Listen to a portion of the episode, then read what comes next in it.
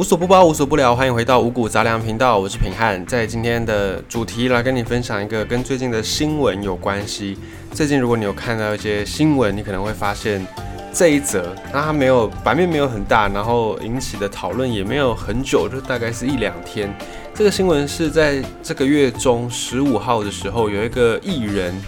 他叫做陈芳宇 （Kimberly），就是之前唱那个《爱你》。呃，什么扣在一起的那那个歌手啊，他就是有出来抨击说，在桃园最近有新开一个那个水族馆嘛，然后就是里面有很多的水族动物，是一个很大卖点啊。但是呢，里面的这些鱼类啦，或者是水母啊，都有出现一些自残的行为，或者是有一些受伤的行为。所以呢，这位 Kimberly 陈芳宇的艺人，他就跳出来抨击了这间在桃园的水族馆。那我们就不讲名字了，大家应该都很容易可以找到相关的新闻。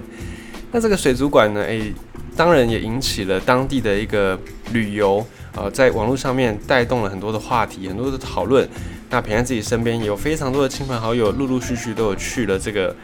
水族馆哦，以英文命名的某一个单字、某一个字母的水族馆这样。那这个水族馆也就是出现了一些问题，然后又。其实不算是在呃水族馆出问题这件事情，并不算是一个非常新鲜的消息，并不是一个很新鲜的新闻。只是呢，在台湾我们相对水族馆的资源不是这么多，所以每当有这一类的新闻出现的时候，我们就会有比较大的一个印象。那其实，在国外呢，啊水族馆这个事情行之有年，或者是有一些，如果你常去日本的朋友，哦这个什么海洋公园，这个也是非常非常盛行的，在日本。那为什么大家会这么样喜欢这些水族馆啦，或者是动物园啦，或者是什么海洋公园之类的？因为一来呢，这些动物你要在生活当中接触到它们的机会，其实真的不多，除非你是相关领域的就读相关领域的科系，或者是你是相关领域的从业人员，不然如果你只是一般市井小民、平凡人，你要在你的生活当中碰到这些动物，你很大一部分你只能够从网络或者是电视的一些动物频道来看得到。所以呢，呃，有人说啦，就是人虽然我们有很多的文明化的过程，可是毕竟我们还是动物，我们还是有渴望、向往接近大自然的那个原始的欲望，所以我们就会想要去亲近这些动物。于是乎呢，动物园、水族馆这一类的设施就应运而生，或者是海海洋公园呃这一类的东西就因此诞生出来。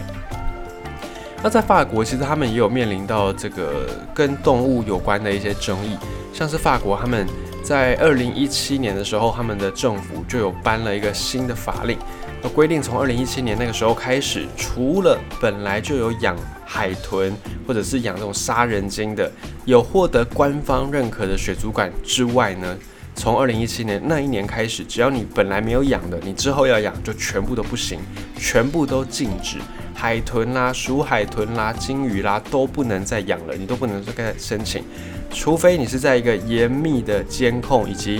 在整个养育的饲育的环境是许可的状况之下，否则动物园也不能够用人工繁殖的方式来去繁殖鲸豚这些动物。那这个法案呢，就是在二零一七年法国他们颁了这个新的法案来，算是更新他们在一九八一年有推的一个鲸豚保育相关的法案。因为在当时候呢，呃，在法国有一些水族馆被爆料，就是会对某一些动物来用药，所以他们的政府才注意到这个事情，也有很多的相关的环保团体、动保团体啦、动保人士，呃，去进行一些示威啦、抗议啦，所以让政府也关注到这个事情。再来，有一些动物法基金会，就是在关注动物权利的这个基金会的人，在这个法案出来之后呢，也表示。肯定法国政府的行为，虽然还没有办法完全禁止人工繁殖海豚，没有办法完全禁止鲸豚秀，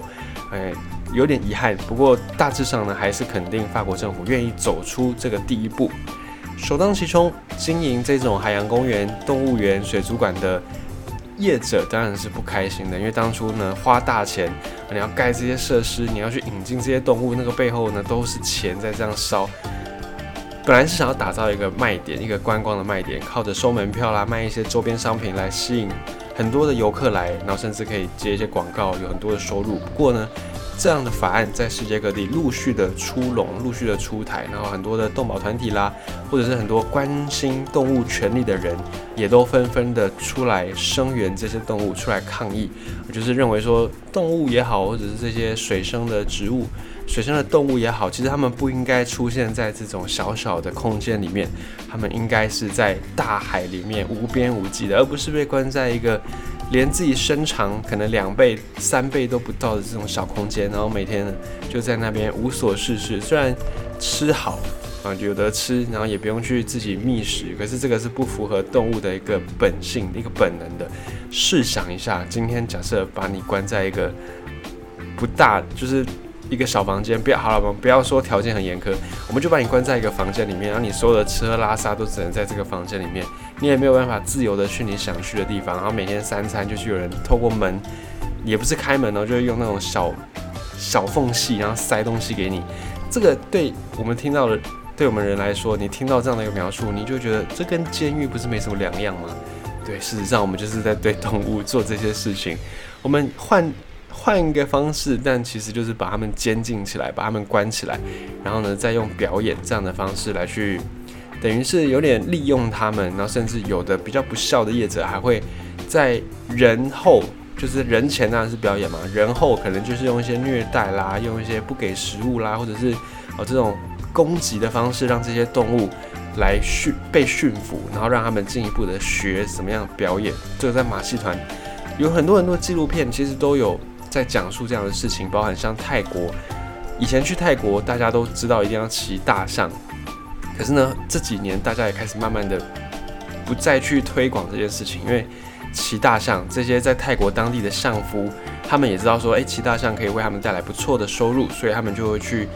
呃训练大象，美其名是训练，但其实呢，为了要求快速，为了要求省成本，所以大部分很多的相夫会是用。钩子哦，直接去刺穿大象的那个皮肤，让他们流血，借由这种疼痛的方式来控制大象，然后来让大象为他们赚钱。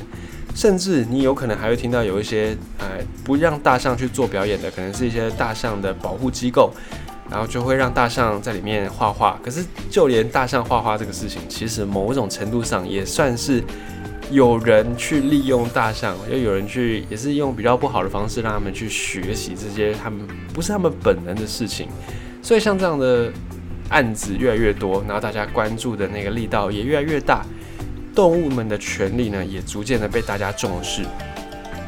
那讲到这个动物权利，其实动物园这个东西呢，嗯，有人觉得它不应该存在。不过动物园最早最早最早它成立的目的，其实真的是想办法在。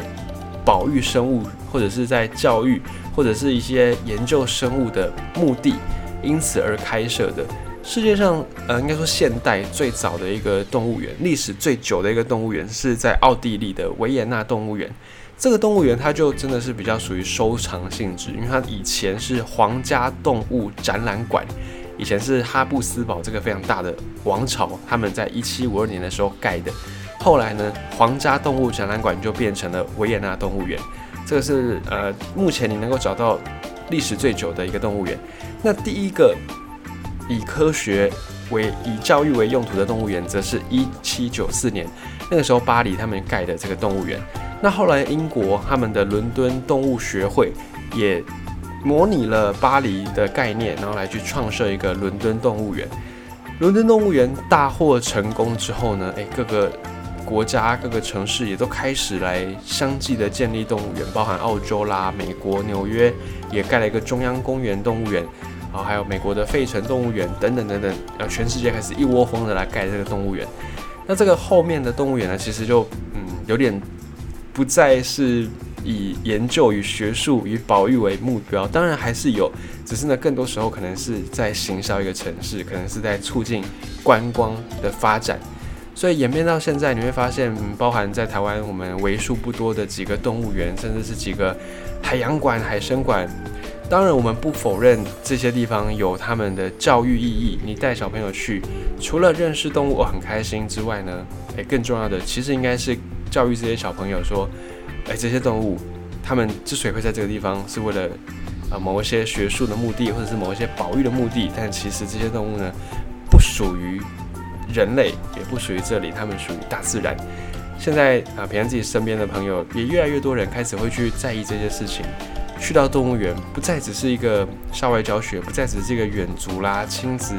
郊游的地方而已。它更多时候呢，你还可以用不同的一个角度、不同的方式来去跟小朋友，或者是跟其他的你身边的亲朋好友来去讲解。而这些动物园之所以存在的终极目标，应该是进一步的让人类知道，哦，这个世界上并不是只有人类这样的一个动物，还有